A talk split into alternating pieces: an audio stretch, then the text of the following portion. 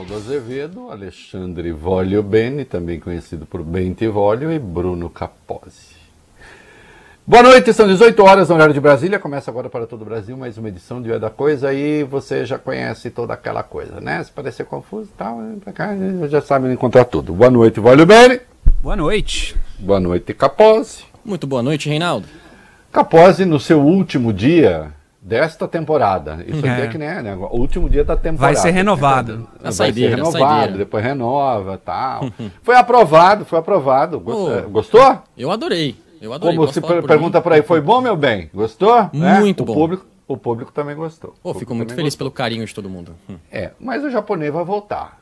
O japonês está de volta nesse programa na terça-feira, porque ele uhum. não está com Covid. Não. Ótimo. Não tá com Covid. Acho que o japonês estava afim de dar uma encostada no corpo. Né? Coitadinho. Esse daí não pega, você acha, todo. Reinaldo? Esse daí não é, é imune. Ele trabalhou esse tempo todo, cuidou da produção esse tempo todo, mesmo em casa. Mas não está com Covid. O Bob é tão ruim que nem Covid quer saber dele. Hoje o Covid falou, não, não quero. Ele me mandou e falou, não tô. Eu falei, ah, Bob, que pena, porque aí ele poderia, ele ficar, estaria imune, certo? Já uhum vamos lá, ele estava bem, né? Não estava sentindo nada de mal e tal. Poderia ter sido. E aí já estava imune, mas não foi dessa vez, né, Bob? Quer dizer, você não está imune. Bob, você não está imune ainda, entendeu? Então, aí, cuidado. É, olha aqui. e segunda-feira não tem pro programa, que é feriado. Mas o Vólio Bene vai trabalhar. Ele estará aqui Vou. zelando pelo jornalismo independente sem partido. É bom que fique claro. Você também, Capaz? Também estarei aqui, tio Rei. Também. Eita, então. É, vamos dedicar o programa ao Rodrigo de Souza. Especialmente Rodrigo de Souza, que é do Raio X do Hospital São Camilo. Nosso fanzaço. É, ele fez, como se dizia lá em Dois Cor no meu tempo, ele bateu chapa do pulmão do Bob. Saber se estava tudo bem com, com, os pulmões do Bob. Tava, tudo bem. Pulmão do Bob. Amém. Né? Então é isso. Um abraço para o Rodrigo de Souza, que fez o exame do Bob Furruia lá no Hospital São Camilo. Né? Ele não acompanha o programa ao vivo, porque está trabalhando nesse horário, mas depois né, ele vê pelas redes sociais a exemplo de milhares de pessoas. Certo? Certo. certo. Molecada, é o seguinte. Ontem o Guedes deu aquele chilique, né? Uhum. Aquele chilique. É, de quem? Tá? É, é, porque lobista da Febraban, que fica financiando, a Febraban fica financiando a lobista, tá falando Rogério Marinho, ministro de Desenvolvimento Regional. Né? E aí, o tio falou aqui o seguinte: o tio, no caso sou eu, uhum. pegou e falou assim: olha, do jeito que ficou aqui, peraí que eu estou com a janela fechada aqui, tem algum vídeo sendo executado e fica me atrapalhando. Pronto.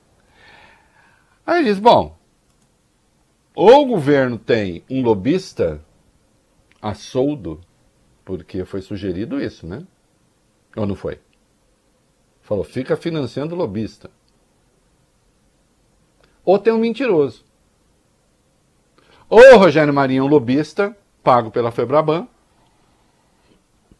para derrubar Paulo Guedes, porque também teve isso, né? Para derrubar o outro lado. Ele falou isso, não falou? Falou. Uhum. Então você imagina a Febraban, Federação de Bancos, querendo derrubar um lobista que estaria lá para furar o teto. Por alguma razão insondável, os bancos estariam apostando no descontrole fiscal. Entenderam? É, nem errado isso é. Simplesmente não faz sentido. É só o fígado funcionando, descontrole emocional, o sujeito flagrado na mais escancarada incompetência porque se há uma coisa que eu acho fascinante no Paulo Guedes, e não só nele, tem muita gente que faz isso.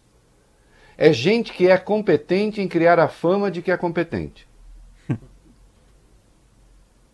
Entenderam? Sim. O sujeito cria a fama de que é, ele é competente para criar a fama de que é competente.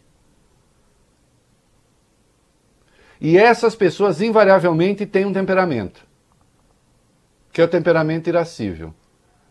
Como fica tendo chilique, as pessoas falam, nossa, ele deve ser muito sabido. Aliás, tem dois extremos, viu, Vole Bene? Hum. Tem o circunspecto que nada tem a dizer, que é a pessoa que fica quieta, assim, Muito olhando. sábio. Aí você fala, hum, Bruno, deve ter. Tá pensando. Às vezes não tá, não. Tá pensando na lista do supermercado, que broxou no dia anterior, tá triste. Tá, tá pensando em nada. Mas faz aquela cara de sabido. Então eu chamo assim, a circunspecção da ignorância. E há outro extremo, que é o chiliquento que finge que sabe tudo e por isso está nervoso. Porque os outros são incompetentes. Esse é o caso do Paulo Guedes. Por que, que eu estou falando isso? Eu disse ontem, ou tem mentiroso no governo, ou tem lobista que tem que ser demitido. O UOL teve acesso ao estudo ao qual, porque o Guedes estava se referindo a um estudo que tinha sido financiado pela Febraban. Aí esse estudo veio à luz. Esse estudo, meus queridos, está sendo feito pela PNUD, que é um órgão da ONU para o desenvolvimento. Atenção. Com financiamento privado, sim, ainda bem, não tem dinheiro público. O Ministério do Desenvolvimento Regional está dando apenas, fornecendo elementos técnicos para o PNUD. É um acordo de cooperação técnica. Que prevê investimentos privados. Não se trata de dinheiro público. Principalmente em obras de infraestrutura ligadas ao Nordeste para diminuir as desigualdades regionais. O protocolo de entendimento entre o Ministério do Desenvolvimento Regional e o PNUD, órgão da ONU, nada, rigorosamente nada tem a ver com furateto de gastos. Nem sequer a questão trata de dinheiro público. Ao contrário, diz justamente como o setor público esgotou sua capacidade de financiamento, é preciso atrair capital privado. E ainda se fala do viés liberal do governo. O Rogério Marinho andou dando umas pisadas na bola aí. E levou pancada aqui. Por exemplo, tributar salário e desemprego, enfim. Né, o, uma coisa completamente boboca. Andou dando umas pisadas na bola. Neste particular, não tem nada de errado. E sim, cumpre a ele fazer esse tipo de coisa. Tanto é que as propostas têm a ver justamente com desenvolvimento regional. O Ministério do Desenvolvimento Regional existe para diminuir as desigualdades regionais. Esse é o desiderato que, que é esse desiderato aí, que eu não sei o que é? Calma, presidente. O Vólio Bene vai falar em segundos o que quer dizer desiderato. Este é o desiderato. Aspiração, né? Aquele do desejo. Ministério. É, o objetivo. Uhum. Né? O destino. Aquilo que se, o ponto a que se quer chegar. O goal. Portanto, não há absolutamente nada de errado com esse, com esse projeto. A Febraban pode co cometer todos os pecados do mundo. Nesse caso, merece ser elogiada por estar ajudando a financiar esse projeto. Ou vocês acham mesmo que bancos iam financiar propostas para furar teto de gastos? Bom, mas o que explica o chilique do, do, do, do Paulo Guedes? Histeria histeria da incompetência. Gente que já venceu no cargo faz tempo. Está com prazo, data de validade vencida. Já era. Lata de ervilha quando fica estufada, sabe? Não, não abre. Você vai, vai ter butolismo se consumir aquilo ali. Só isso explica. Como eu já disse aqui desde o começo do governo, pegou metade do governo para ele, tem 800 secretários executivos, nenhum consegue falar com ele direito e ele não entende direito de nenhum desses assuntos. Tem ideias gerais a respeito desses assuntos. É um generalista. Está pronto para a conversa de botequim. Ainda que seja um botequim muito chique. Sabe, no botequim, quando você resolve todos os problemas do mundo? Eu, se eu tomar a terceira dose de uísque, eu resolvo todos os problemas do mundo. Mas eu tomo um cuidado, eu não escrevo depois que eu faço isso. Só escrevo depois de comer três ovos estelados com água, estalados com água, né?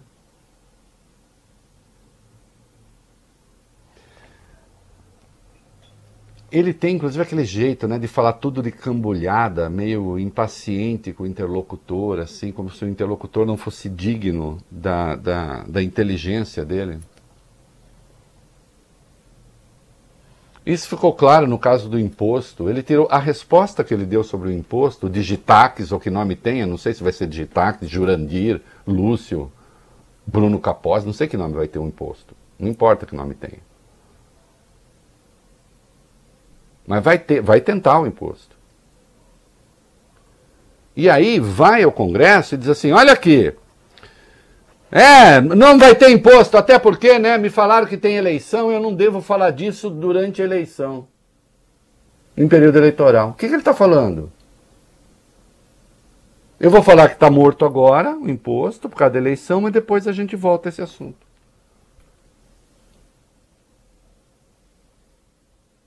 Hum? E ainda diz mais. Sem o imposto digital não tem desoneração da folha. O que, que ele quer? Ele quer pegar a parte do empresariado, botar em defesa do imposto. Evidentemente, essa parte, essa, essa parte pequena da sociedade vai ficar feliz, porque vai pagar menos imposto, e você redistribui o imposto. Isto é, o dono da empresa pagará menos imposto, mas o porteiro pagará mais. Ah, você está contra a desoneração da folha? Não, só estou dizendo que nós temos uma experiência de desoneração da folha no Brasil e não funcionou.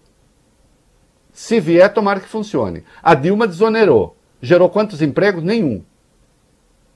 Isto é fato, não é opinião. Porque o que gera emprego é a economia tá mais ou menos organizada e crescer. É isso que gera emprego. A desoneração pode ter baixado dívida de empresas, isso pode ser bom, outras podem ter feito caixa, isso pode ser bom. De... Gerar emprego, não gerou. Gerou foi queda de arrecadação. Fato, não é opinião. E aceito contestação, aceito que me demonstre. Olha aqui, a Dilma desonerou aqui, tá vendo? Ó o que aconteceu com o emprego. Ó a curva do emprego. Não teve a desoneração e a curva do emprego caiu junto caiu junto com a arrecadação.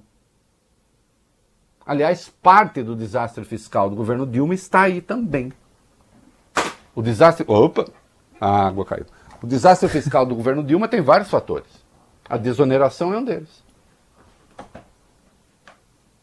Vai lá estudar. Porque aí fica fácil ficar no enrolation. Perdeu o rumo e não vai encontrar mais. Acabou. Ideia fixa, um imposto, porque aí é fácil pegar da sociedade. A propósito, esse imposto será de quanto? A CPMF já teve 0,38, é, já teve 0,2. Agora vem cá. Quando o juro era 13, 14%, você ter 0,2 de imposto é pouco. Agora, quando o imposto é 2%, se for 0,2% é 10% da Selic. De quanto será? De quanto, quanto dinheiro que é o governo?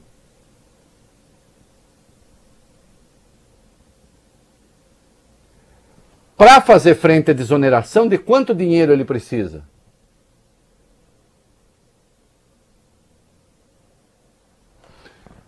a equação não fecha, o governo é uma bagunça,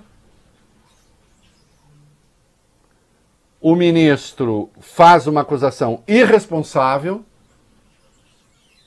desmoralizada no dia seguinte, aliás, no mesmo dia, que o UOL teve acesso a esse estudo no mesmo dia. Né? O que, que é, meu amor? O quê? Não derrubei água em lugar nenhum. Não, caiu a garrafa. A minha mulher que veio com papel, você disse que derrubou água. Não, só derrubei a garrafa, minha flor. Fica tranquilo. é, tem alguém que tem, tem, tem gente que precisa cuidar do maluco, né? Né, Vale Então. É, acusação irresponsável e não vem o pedido de desculpas depois. Hã? Guedes, querido, lembra uma vez você falou assim: ah, se cansar, vou para casa descansar? Isso. Faz isso. Volta lá, volta a operar no mercado, né? Sabidão, tal como você é, ganhar mais dinheiro. É isso aí. Deixa o serviço público para quem tem vocação para ele. A sua vocação é para professor de Deus. Então tem a sua própria corretora, vai lá e lá você pinta a borda, dá chilique e tal, e aí aquela molecada toda que vai depender do seu chilique para manter o emprego, ganhar dinheiro, vai dizer sim, senhor, e pronto. Até porque uma coisa que Vossa Excelência disse ontem no Congresso, hoje já está sendo desmentida por um secretário executivo seu. Resultado: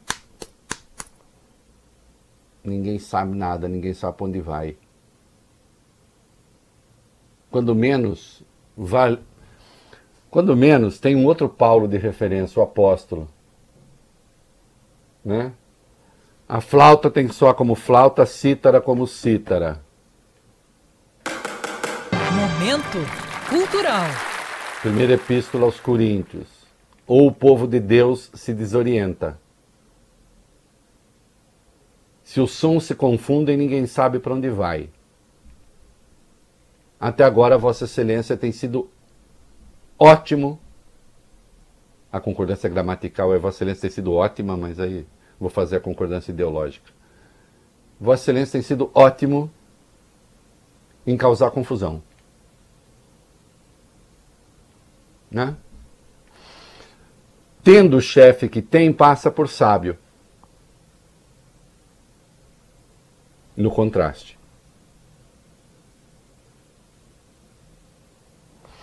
Falou uma inverdade irresponsável no Congresso, fez uma acusação contra um ministro de Estado que não se comprovou e contra a Federação dos Bancos, que não se comprovou.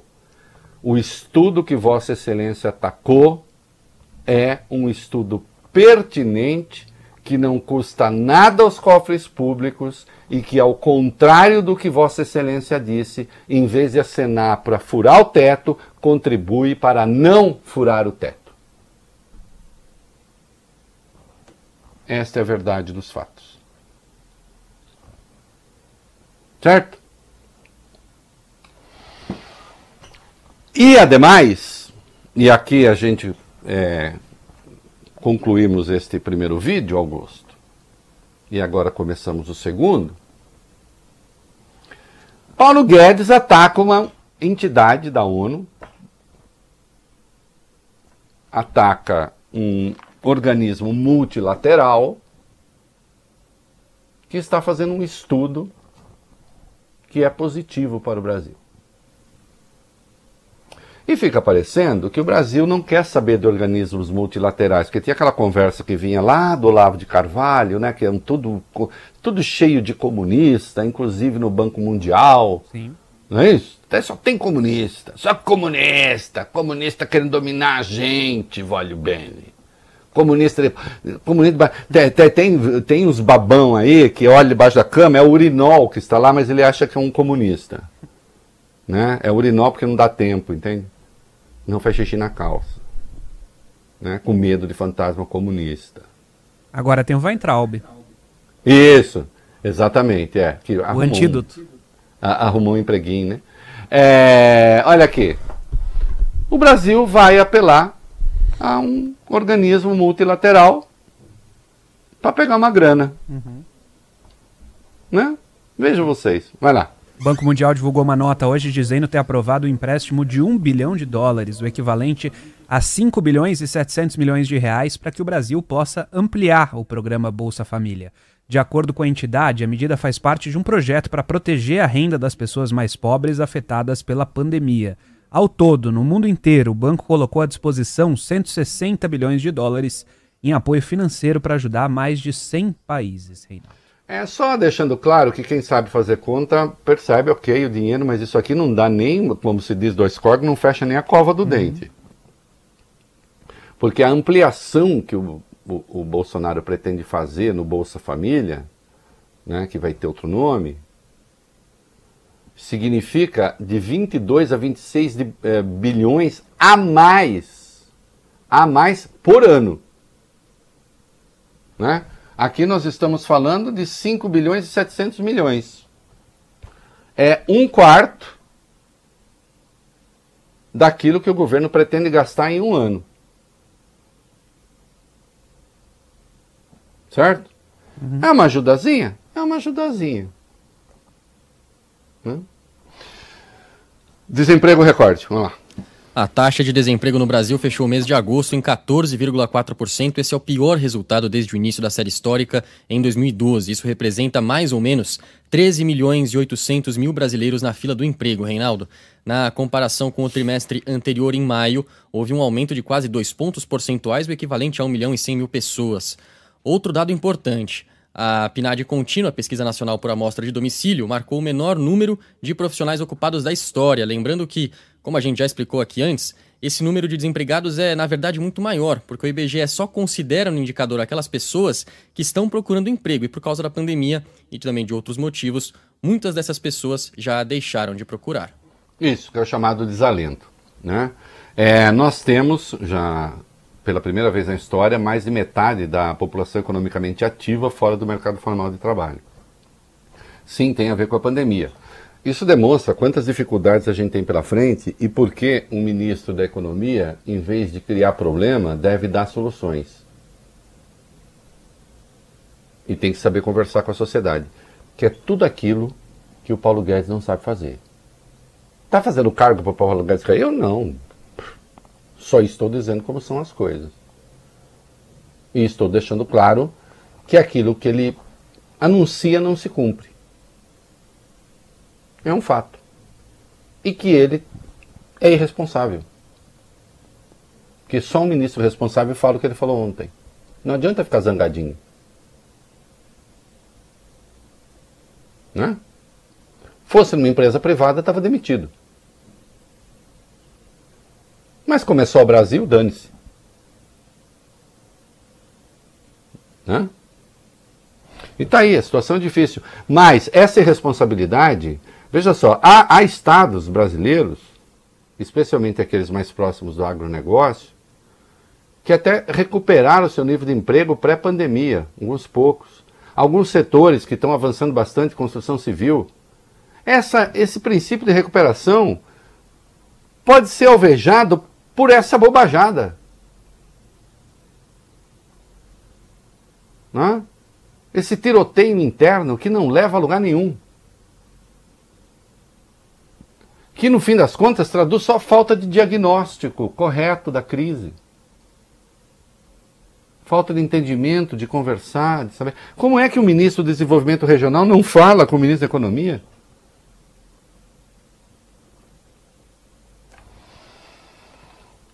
Assim. E ontem o Guedes falou, ah, desoneração acabou porque não tem imposto e tal. Aí, hoje vem o secretário executivo e diz, não, desoneração, a gente continua a estudar. Vamos lá. Vai, secretário. Marcelo Guaraniz, número 2 da Economia, afirmou que o governo continua trabalhando na desoneração da folha de pagamentos como parte de uma proposta de reforma tributária que ele diz ter esperanças de ser aprovada em 2021. Só um minutinho, Valho Bene. Uhum. É o contrário do que disse o Paulo Guedes ontem. Isso. Eu acredito em quem? Eu acredito em quem? E como Paulo Guedes disse ontem que a desoneração está necessariamente ligada ao novo imposto, ao Jurandir, né? que ainda não tem nome, Digitax, será? a nova CPMF, a CPMF digital, então eu devo entender que a CPMF digital está em estudo. E tem de necessariamente passar pelo Congresso. Mas está em estudo ou não está em estudo? Foi desistiu ou não? Ah, não, foi só no período eleitoral. Ah, entendi, para dar um, passar um truque nos trouxas. Não é assim que se faz. Siga mais um pouquinho, vamos lá. Marcelo Guaranis participou de um debate hoje e ele falou durante esse evento que, passada a emergência da pandemia, é hora de retomar a agenda de reformas proposta pelo governo, Reinaldo. Esse evento foi promovido pelos jornais O Globo e Valor Econômico. Ai, ai. Vamos lá. E os empresários que estão tentando. Foram, foram falar com o Guedes para ver se o Guedes indica o rumo do Brasil. É, Reinaldo, a coalizão, da, a coalizão Indústria, grupo de empresários que abrange os representantes de mais de 10 setores, se reuniu por videoconferência com o ministro Paulo Guedes em busca de insumos para organizar os orçamentos de 2021, que vai ficando cada vez mais nublado com a segunda onda de coronavírus lá na Europa. Segundo José Ricardo Roris Coelho, presidente da Associação Brasileira da Indústria do Plástico, a ideia era ouvir do ministro quais eram as reais perspectivas de que o governo e o Congresso possam acelerar as reformas tributária e administrativa. A grande preocupação, além do desabastecimento vivido por diversos setores no curto prazo, é a previsibilidade, segundo ele. Aspas, para José Ricardo Roris Coelho. Hoje tem bolha de consumo, foram colocados bilhões na economia. Tem demanda, empresas a plena carga, preço subindo porque não tem material suficiente. Mas como vai ser no ano que vem? O que traz emprego é investimento. Quem vai investir se não sabe qual sistema tributário vai prevalecer? Precisa da reforma administrativa para definir o tamanho do governo, senão vai gastando e precisando cobrar mais impostos. É, e aí precisa de alguém que tenha serenidade para apresentar uma proposta, o que até agora não aconteceu. É, dívida pública do Brasil, Bateu um recorde em setembro. De acordo com o Banco Central, a dívida pública está em 6 trilhões e 530 bilhões de reais, o equivalente a 90,6% do nosso PIB. Os números pioraram bastante nos últimos meses. Em dezembro do ano passado, para dar uma ideia, a dívida representava mais ou menos 76% do PIB. O nosso melhor desempenho foi registrado em 2013. Em dezembro, a dívida pública era de 51,5% do PIB. É. Uh, aí vamos ver. Né? É, é claro que isso se deve também ao coronavírus. O problema aí, a gente sabe a razão, é, conhece a, as razões do, do descontrole. O que não se tem é uma proposta clara para entrar nos eixos. E isso até agora não aconteceu. Né? Ah, a propósito, aquele, o, o chilique do Paulo Guedes ontem é, começou com a história do decreto que botava as uhum. unidades básicas de saúde no escopo do interesse para privatização e parcerias público-privadas. Né? Agora o Bolsonaro, nem precisa botar o vídeo, o Bolsonaro disse que ele vai reeditar o decreto, porque o decreto era bom, e enfim. É... Aliás, quando ele foi para as redes sociais dizer que ele estava retirando o decreto, ele falou bem do decreto. Perguntei na minha coluna da Folha hoje. Bom, então tirou por quê? Mantém e faz a luta política. O problema é que ninguém sabia de nada, nem ele sabia do decreto que ele tinha assinado. Aliás, ficou claro que nem o Paulo Guedes sabia direito também. Foi uma secretária dele que propôs. Entendeu? Porque não dá tempo. É muita coisa para ele. Seria muita coisa se ele tivesse só com o Ministério da Fazenda, mas ele está com tudo. Que é outro apanágio dos incompetentes.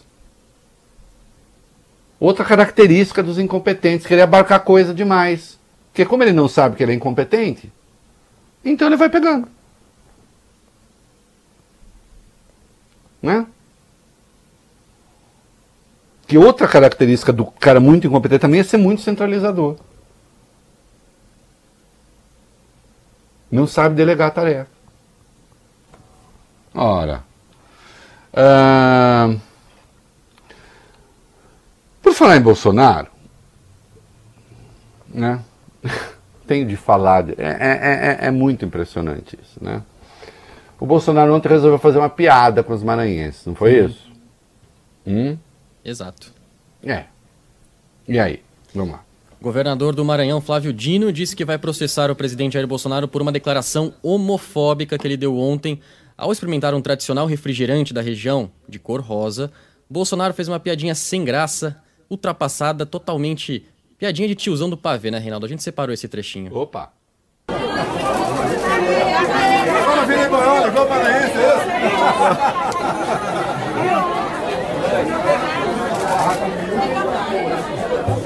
o Guaraná é cor de rosa do Maranhão aí, ó.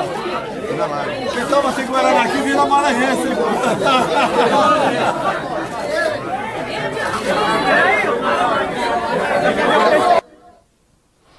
Sabe uma coisa que me incomoda muito? O riso artificial. Isso não é um riso natural. Isso, é um riso forçado, que é um jeito que ele tenta assim de querer parecer engraçado, senso de humor. Assim, né? aí o Guaraná é cor-de-rosa, então é boiola, vai virar maranhense.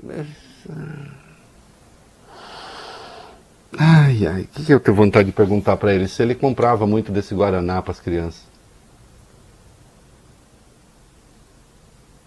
Né? Comprava? Não deve ter sido Guaraná, né? É... E a repercussão? Além do governador, Reinaldo, a declaração foi repudiada também por vários parlamentares e diante da repercussão negativa, o presidente pediu desculpas durante a live de ontem à noite, aspas. Se alguém se ofendeu, me desculpe. Eu fiz uma brincadeira com a cor do Guaraná Jesus, que é a cor, que é cor de rosa. E a brincadeira que eu fiz não foi para a televisão, eu estava falando com um cara lá. Falei uns troços e divulgaram como se eu estivesse ofendendo o pessoal do Maranhão. A maldade está aí, disse o Bolsonaro. é claro, a maldade está nas pessoas. Ele só fez uma piada homofóbica, gente. O que, que tem? Né? O que, que tem? Não tem nada demais disso. Né? É... Claro, você pode falar, bom, mas é, então é, quem acha, quem tá bravo é porque acha que associar gay, então que gay é coisa ruim e por isso as pessoas estariam ofendidas. Não, não é isso é que claramente ele faz porque a gente sabe o que ele pensa a respeito. É uma brincadeira que desqualifica o outro, porque ele considera isso uma desqualificação e já deixou claro várias vezes. Né? O PSOL entrou com representação. Isso, apesar do pedido de desculpas do presidente, a bancada do PSOL na Câmara diz que vai entrar com uma representação no Ministério Público Federal pedindo a abertura de uma investigação contra Bolsonaro por homofobia. É, não vai dar em nada, mas eu acho que de qualquer modo, é, sim, é preciso manifestar, é preciso parar com isso, chega, chega. Isso não tem mais graça, isso é velho, é cafona, é mal criado, discriminatório. Ah, imagina, não tem nada demais. Não, peraí, esse é o governo que resolveu recorrer da decisão do STF que equipara o crime de homofobia ao crime de racismo, enquanto não há uma lei que puna a homofobia. Não é? Esse é o governo que, num órgão eh, internacional multilateral, se opõe a qualquer discussão de gênero nas escolas. Que diz que isso é ideologia de gênero. Se opõe a que a escola combata a homofobia. Então não é só esse ato isolado. Não é assim, ah, estão exagerando. Não. Isto é a superfície de uma pregação mais profunda que está nas redes sociais, essa gente horrorosa, detestável, hum, bronca, estúpida, que nos faz mergulhar no atraso. Agora, por outro lado, o homem está se expandindo no centrão, né? Que é ali. Muito bem, vamos lá, vamos para encerrar o bloco. Presidente Jair Bolsonaro fez um novo aceno ao Centrão e aprovou a indicação do senador Jorginho Melo, do PL de Santa Catarina, para vice-liderança no Congresso. O posto estava vago desde a saída do deputado Ricardo Barros, do PP, que virou líder do governo na Câmara. O PL, vale lembrar, é o antigo PR e tem como principal líder Valdemar Costa Neto, que foi condenado no escândalo do mensalão. Outro detalhe, Reinaldo, o governo tem ainda uma vaga de vice-líder. Ela era do senador Chico Rodrigues, que pediu afastamento depois de ter sido é, encontrado dinheiro né, na cueca dele. Na cueca, para dizer o mínimo. Né? é. Bem observado. É. Está se expandindo ali, o, o, o governo consolida esse apoio do Centrão, né? dificulta algumas soluções, por outro lado, contorna algumas crises. Agora, o problema do governo não está aí. Né? O problema do governo hoje é falta de eixo na economia. É falta de clareza do que fazer. Oh, nós vamos fazer um intervalo. Você fica no noticiário local aí, você que está em São Paulo. São Paulo, nós continuamos com o É da Coisa no Dial, aplicativo e redes sociais. Vai lá, Vais Benes.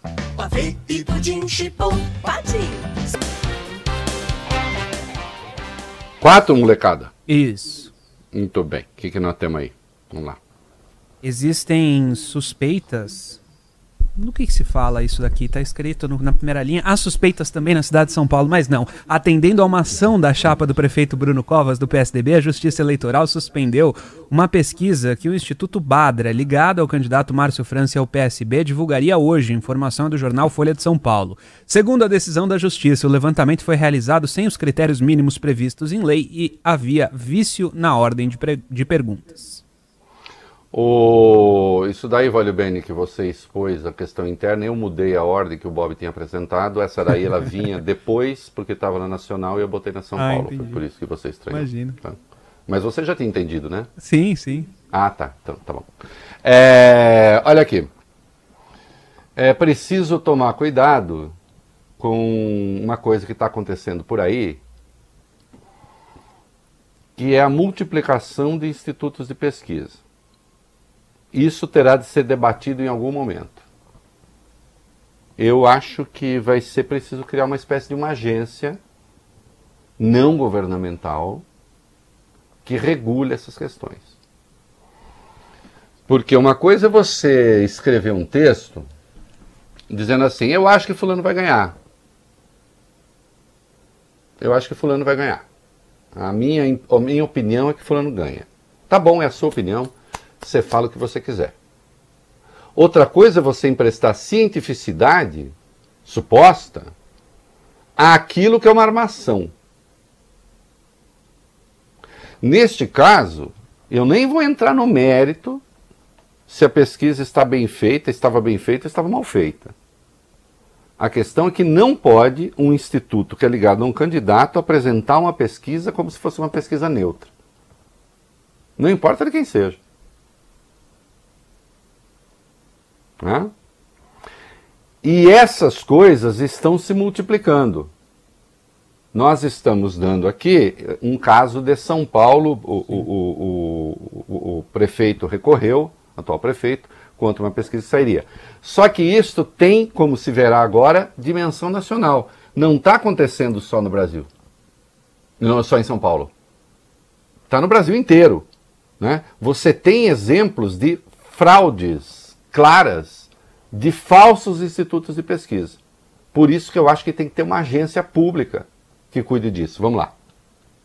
Reinaldo, há 15 dias das eleições municipais, o jornal o Globo fez um levantamento sobre pesquisas eleitorais. O número de levantamentos aumentou bastante na comparação com 2016. Até ontem foram registradas 3.499 pesquisas no país, um avanço de 174% em relação ao último pleito municipal. Só um pouquinho, para, Sim. Bruno. Vocês acham, só um minuto, Bruno. Vocês acham mesmo que em, em quatro anos um setor da economia, porque é isso que é, cresce 174%?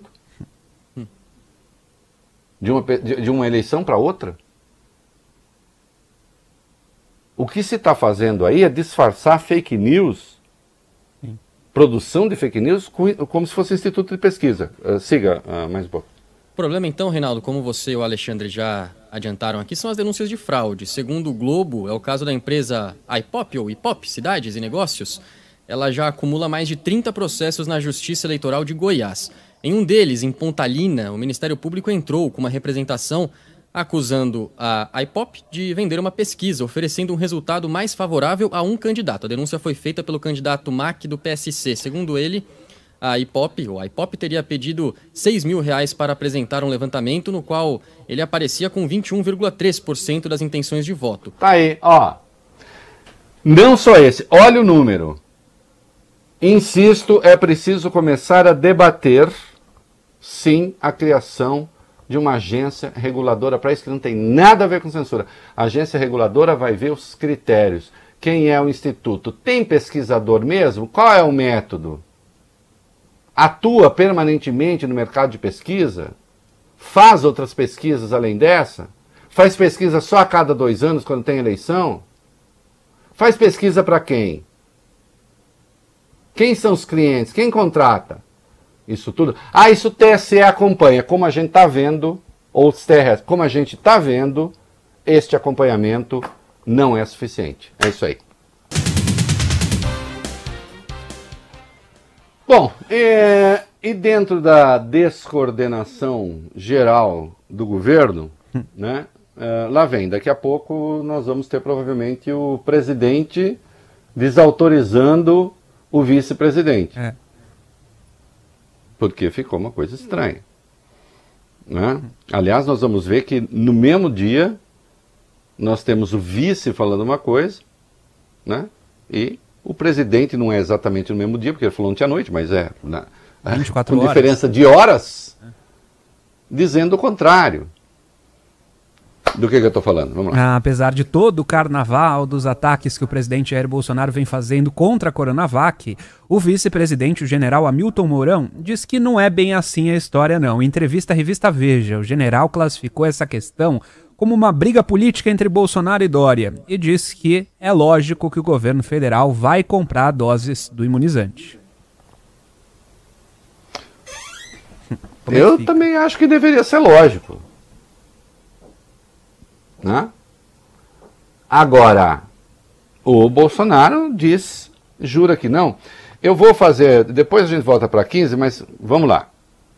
O general disse: não, é lógico que vai comprar. Mas o Bolsonaro mandou romper o protocolo de entendimento entre o Ministério da Saúde e o Instituto Butantan.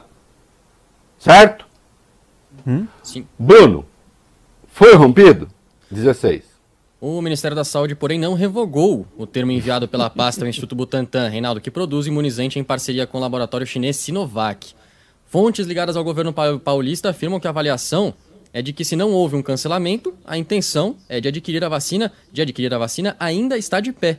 A interpretação é que, como não houve manifestação formal do Ministério da Saúde na direção contrária, as intenções de aquisição da vacina ainda são válidas. Nos bastidores, o ministro da Saúde, Eduardo Pazuello, já havia mencionado que insisti insistiria na compra da vacina depois que a poeira baixasse. Presidente do Instituto Butantan, Dimas Covas, confirmou que ainda não recebeu nenhuma comunicação formal do Ministério da Saúde em relação ao protocolo de intenções enviado inicialmente. Ele ponderou, no entanto, que quando a vacina ficar pronta, a alternativa será interpelar novamente o órgão sobre a aquisição.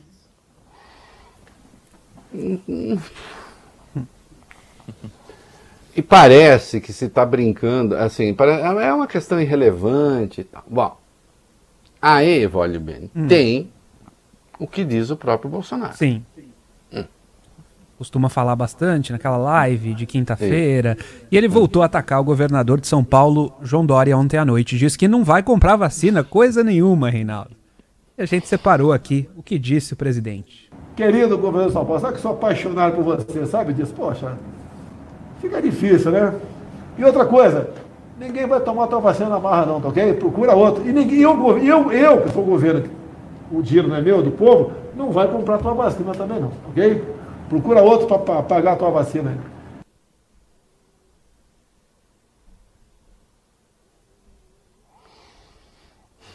Tua vacina. Que camiseta? Alguém sabe aquela camiseta? Sampaio Correia. Sampaio Correia, de onde que é? É, Sampaio Corrêa. Do Maranhão. Do Maranhão, você tá jogando a Série B do Brasileirão. Ah, por causa do por Maranhão, da... entendi. Exatamente. Ah, tá, tá. Por causa do Maranhão, tá. São Luís. É... Ninguém vai comprar a tua vacina. Um chefe de Estado falando assim, botequeiro, vulgar, indiferente ao sofrimento da população brasileira. Já morreram quase 170 mil pessoas. É espantoso, é espantoso que isso aconteça. Né? E a deputada Maria Cristina lá, né, agora ministra da Agricultura, com aquela cara, né? Pois Tereza é. Cristina, Tereza. Tereza Cristina. Tá lá fazendo o que, minha filha? Quem serve se subordina a isso. Hum? Vocês acham que uma pesquisa desenvolvida pelo Instituto Butantan que vende 75% das vacinas, vende ao governo federal 75% das vacinas ministradas no Brasil. 75%. Que é um dos, dos mais renomados institutos do mundo em produção de vacina. Né? Fez esse acordo. Vocês acham que esse instituto pode ser tratado assim? por um sujeito que não consegue nem sequer é, explicar ou saber com alguma clareza o que significa imunização, qual é o mecanismo de contaminação, nada. Um negacionista dos perigos do coronavírus. O que isso custa ao Brasil em degradação de valores? O que isso custa ao Brasil em burrice? O que isso custa ao Brasil em resistência à vacina. E, portanto, isso vai implicar vidas. Tem aí, o Capozzi, o item 18 da pauta. Outros institutos já captaram isso e também este. Esse ataque permanente do Bolsonaro à vacina interfere no comportamento das pessoas. Porque ele é um presidente que tem uma popularidade razoável. O que, que a gente tem aí? Instituto Poder Data, Reinaldo, levantamento aponta que caiu o número de pessoas que tomariam com certeza uma vacina contra o coronavírus, olha só, de 82% para 63%. O total dos que não tomariam subiu de 7% para 22%. Já 56% dos ouvidos acham que a vacinação deve ser obrigatória, enquanto 36% responderam que não. Então, é, sim, tem vários fatores aí e tal. Agora, evidentemente, a pressão que o Bolsonaro faz contra a vacina e a propaganda que ele faz contra a vacina interfere. O Supremo precisa tomar uma providência uma vez acionado. Eu pergunto: tem um governante o direito de fazer uma atuação sistemática contra a ciência e contra a vacina? A minha resposta é não. O Bolsonaro está agredindo os artigos 6, 196, 197, 198 da Constituição, além do artigo 268 do Código Penal.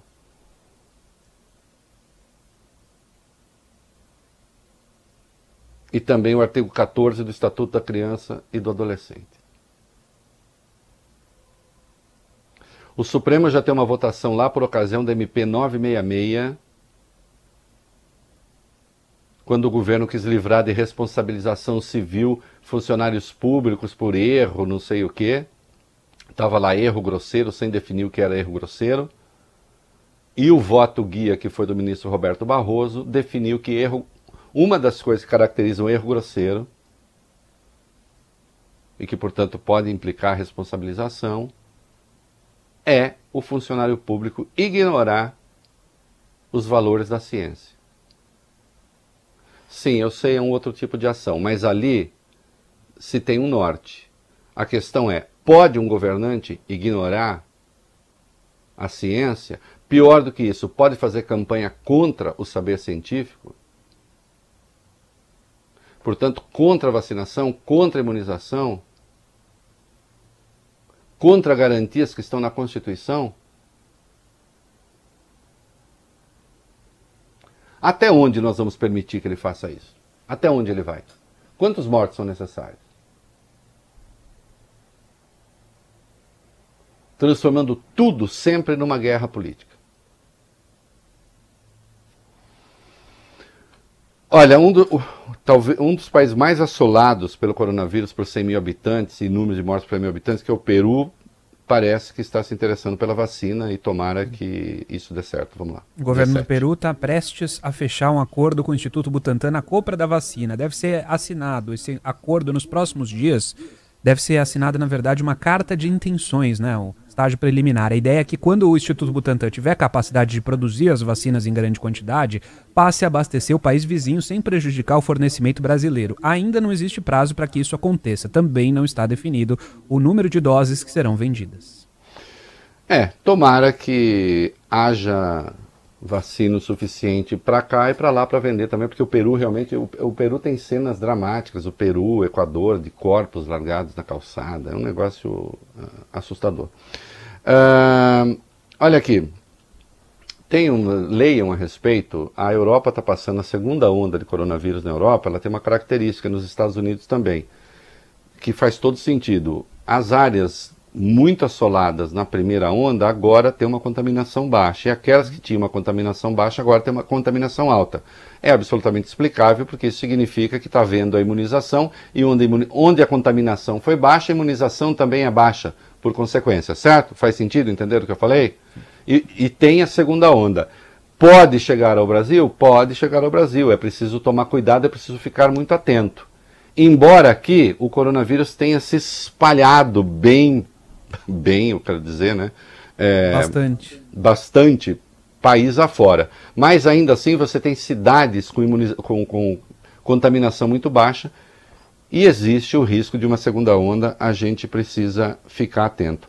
Mudando um pouquinho de assunto rapidamente, é, o Itamaraty lamentou a morte da brasileira num atentado terrorista é, na França, a Simone Barreto Silva. Né? uhum. é, que foi vítima. Ela era o suspeito de matar Simone. Foi identificado imigrante tunisiano de 21 anos que entrou na Basílica de Notre Dame gritando Allah é grande, Allah Akbar. Uhum. Foi balhado depois de matar três pessoas e a Simone era uma delas. Quem era a Simone rapidamente? Simone Barreto Silva, de 44 anos, era natural de Salvador, tinha nacionalidade francesa e morava na Europa desde 1995. Ela tinha formação de cozinheira, mas trabalhava atualmente como cuidadora de idosos. Segundo amigos, Simone era muito feliz, brincalhona e muito religiosa. Ela estava dentro da igreja no momento do ataque. Simone Barreto Silva deixou três filhos. O terrorismo, além de ser a coisa mais moralmente asquerosa que pode haver no universo das ideias políticas, e na verdade a destruição da ideia política, mas de qualquer modo está nesse campo, né? é, faz isso. O que é que Simone Barreto Silva tem a ver com a luta política do Islã contra o Ocidente cristão e todas essas maluquices? Nada, além de ser uma pobre trabalhadora que estava rezando. É isso. É como culpar um muçulmano qualquer pelo terrorismo islâmico, que também seria errado. Né? psicopatas disfarçados de militantes políticos. É isso. Vamos comercial. Muito bem, no DAI para São Paulo, porque tem redes sociais para todo o mundo. Quanto tempo aí, molecada? Quatro minutos. Ah, vocês já estão com a pesquisa do Ibope que acabou de sair? Na mão. Então vamos lá. O prefeito Bruno Covas, do PSDB, tem 26% das intenções de voto nessa pesquisa, seguido por Celso Russomano, do Republicanos, com 20%, Guilherme Boulos, do PSOL, soma 13% das intenções, Márcio França, do PSB, tem 11%, Gilmar Tato, do PT, aparece com 6%, Arthur Duval, do Patriota, tem 3%, Joyce Hasselman, do PSL, soma 2%, Andréa Matarazzo, do PSD, aparece com 1%, Levi Fidelix, do PRTB, também com 1%, Orlando Silva, do PCdoB, e Felipe Sabará, que desistiu agora da candidatura, também com 1%. Brancos e nulos têm 10% dos entrevistados, não sabem ou não responderam, são 5%. Isso, rejeição, é, Celso Russomano 38, Joyce Hasselman 26, Bruno Covas 20, Levi Fidelix 22, Guilherme Boulos 22. Tem simulação do segundo turno? Simulação de segundo turno. Tem sim. Bruno Covas, 47% contra 31% de Celso Russomano, com 20% de brancos e nulos. E Bruno Covas, 51% com 26% para Guilherme Boulos, também 20% de brancos e nulos. Isto. E na pesquisa espontânea, Bruno aparece com 15, Guilherme Boulos com 9, Celso Russomano com 8. É, é isso aí, tá? Esses são os números do Ibope que acabam de sair. Né? É, parece que o Gilmar Tato do PT não está conseguindo emplacar como se supunha. Ah, e eu né, perdi a noção do tempo aqui. Quanto tem? Um e-mail. Um e-mail, dá tempo da gente falar do, da visita do, do, do Pompeu e a decisão do Itamaraty. Vamos lá. O Itamaraty tornou secretas até 2035, Reinaldo, as informações relacionadas à visita do secretário de Estado americano Mike Pompeo à fronteira do Brasil com a Venezuela. O polêmico encontro aconteceu no dia 18 de setembro na cidade de Boa Vista, em Roraima, nas instalações da Operação Acolhida do Exército. De acordo com o jornal Folha de São Paulo, o Ministério das Relações Exteriores classificou como secretos os telegramas diplomáticos que registraram a preparação e também os motivos da viagem. Também se tornaram sigilosos os documentos produzidos posteriormente com as impressões sobre a visita. Procurado Itamaraty não respondeu por que razões classificou esses documentos como secretos. Nós estamos em 2020. Uhum. Uma simples visita do secretário de Estado dos Estados Unidos a Roraima fica secreta até 2035. Vai ver, foi planejada a invasão da Venezuela. Não é isso? Olha, é, lembrando que é, essas vindas de americanos ao Brasil marcou a inflexão do discurso do Bolsonaro, que aí passou a atacar claramente a China. Né? Passou a usar até a expressão vírus chinês, que é a expressão usada pelo, se Deus quiser, é, derrotado presidente americano nas eleições. Né? Acabou, né, Valben? Isso. Então tá bom. Que país é este, hein? Perguntou o grande Renato Russo. Aliás, parece que tem mesmo uma série de músicas inéditas aí com o Cadu Lambach, do Renato Russo, mas aí está em acordo com o filho do Renato Russo, cuida da obra, e aí teve uma outra ação aí de músicas que teriam sido guardadas, enfim. Vamos ver aqui desse dobramento tem, de qualquer modo, quanto mais Renato Russo vem a público, melhor.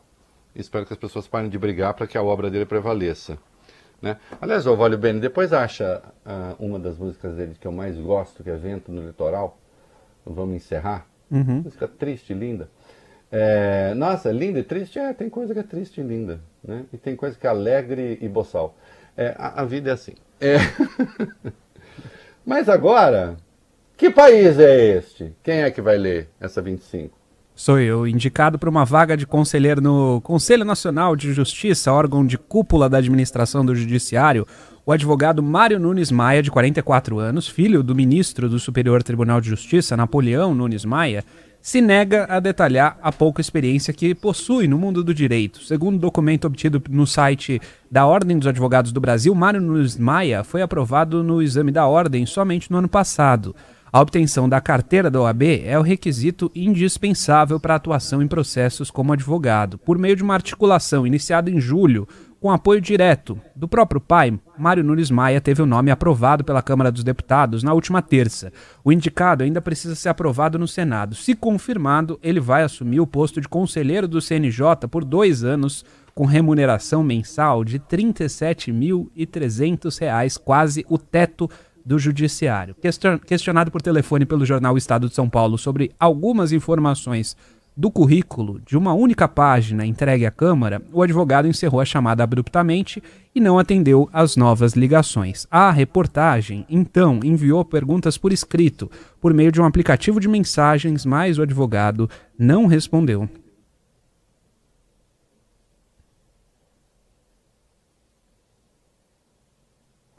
Silêncio eloquente. Como eu brinco, a minha criação imortal para o Rádio Brasileiro. Vai lá,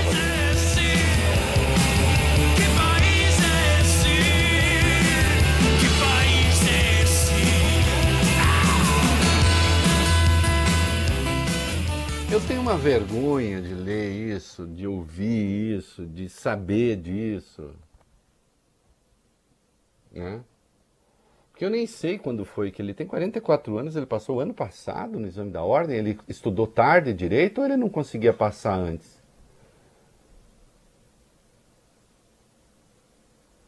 Não é por nada não, mas é, não estou, enfim. Uma das minhas filhas é advogada, ela terminou e passou no ano seguinte, assim, primeiro exame ela passou. E não vai ser conselheira do CNJ, obviamente, porque prefere trabalhar na iniciativa privada, né?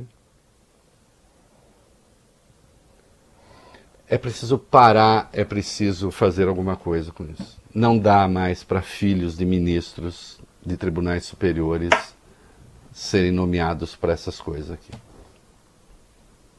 Não é só aí não. O presidente do Supremo emplacou, o, o, o eu estou me referindo ao, ao Luiz Fux, uhum. emplacou a filha dele como desembargadora, fez campanha para a filha ser desembargadora indicada. Porque não é que vai ascender na carreira, não é juiz de carreira.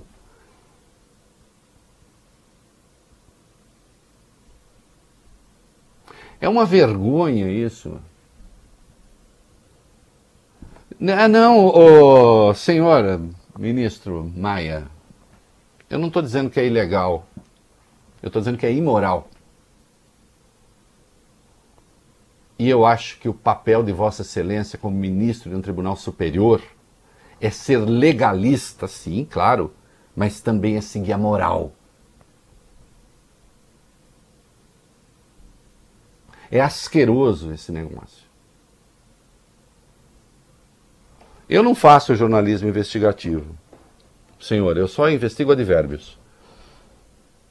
Mas acho que o jornalismo investigativo tem uma pauta aqui. A trajetória de pai e filho. Que resulta numa patuscada como essa aqui. E eu quero saber com que propósito a Câmara aprova um currículo como esse. Está esperando favores do STJ, quem, quem dá um voto favorável? Precisamos recuperar a trajetória desse ministro.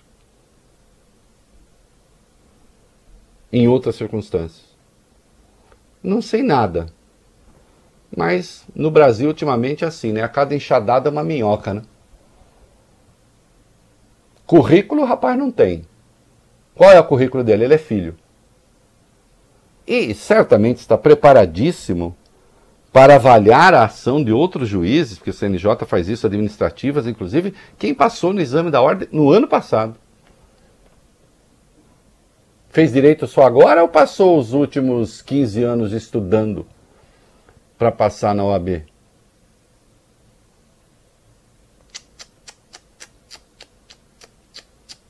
Que país é este.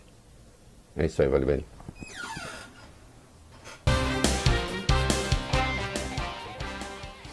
Dois minutos, vai bem? Isso. É, bom, dois minutos, eu sei que isso aqui vai acabar indo para. Fica em São Paulo, mas também fica nas redes sociais. Portanto, mesmo sendo fora de São Paulo, vamos dar o resultado. Teve Ibope no Recife. Vamos lá. Ibope no Recife, Reinaldo. João Campos, do PSB, lidera com 31% das intenções de voto, contra Marília Reis, do PT, que tem 18% no momento. A delegada Patrícia, do Podemos, ah, faz o top 3 aí com 16% das intenções de voto. E o Mendonça Filho, com 13, está embolado o segundo lugar no Recife. Belo Horizonte. Em Belo Horizonte, o atual prefeito Calil, do PSD, tem 63% das intenções de voto, bem à frente dos adversários. Isso. É, aqui só uma é. curiosidade, né? O segundo lugar tem 8%, 8%. o João é. Vitor, a Áurea Carolina tem 5%, e o Bruno Engler, que é o candidato do Bolsonaro, tem 3%. Eu não sei se vocês viram a live do Bolsonaro ontem, dizendo que ele apoia esse Bruno Engler. Uhum. E aí, vocês viram isso? Ele desandou a falar do peso do cara? Que o cara é muito gordo? Não. É, começou a falar que ele é muito gordo e tal. Ah, do nada. É, é, é, não, não dá para entender a razão tem coisa que não é, não adianta. Tem coisa que tem que chamar apoio clínico para a gente entender porque está sendo dito. Né? Porto Alegre, rapidinho. Manuela Dávila, do PCdoB, lidera com 27%. Na sequência, Nelson Marquesan Júnior, do PSDB, tem 14%. Mesma pontuação de Sebastião Melo, do MDB. Na sequência, José Fortunati, do PTB, tem 13%. Reinaldo. E aí tem segundo turno, venceria a Manuela Dávila, apertado, mas de qualquer modo 41 a 40 contra Fortunati, 45 a 37, muito menos apertado contra Marquesan, e 43 a 40 apertado contra Melo. Aqui o Bolsonaro já andou declarando apoio ao, ao, ao Fortunati, né? Aí, a ver. Acabou, né, Vai Acabou. No último bloco, encerrando, é, esta sexta-feira, na segunda-feira não haverá o É da Coisa, mas o Vale Bene já disse que ele estará aqui, e outros, o Bruno também, para cuidar do jornalismo sem partido, para cuidar do jornalismo que busca informação, para cuidar do jornalismo que, a exemplo que fizemos ontem, quando Paulo Guedes deu aquele chilique, a gente disse, tem algo de errado aí, ou esse governo está brigando uma mentira ou um lobista né?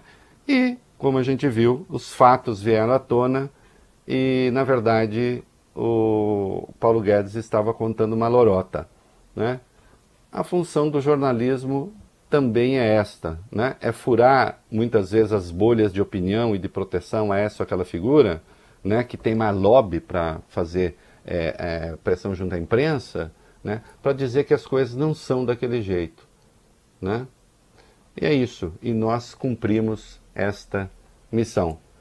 Então a gente vai terminando aqui, deixando vocês com uma música linda, triste, linda, né? Assim, densa. Renato Russo, dentro do litoral. Terça-feira estaremos de volta. Tchau.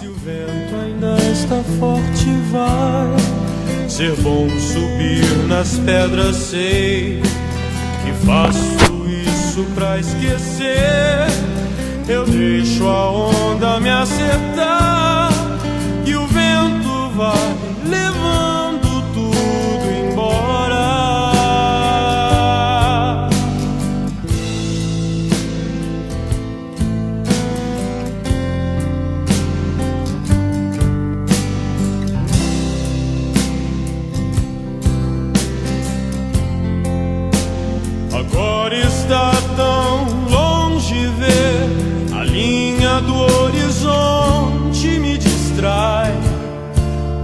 nossos planos é que tenho mais saudade. Quando olhávamos juntos na mesma direção.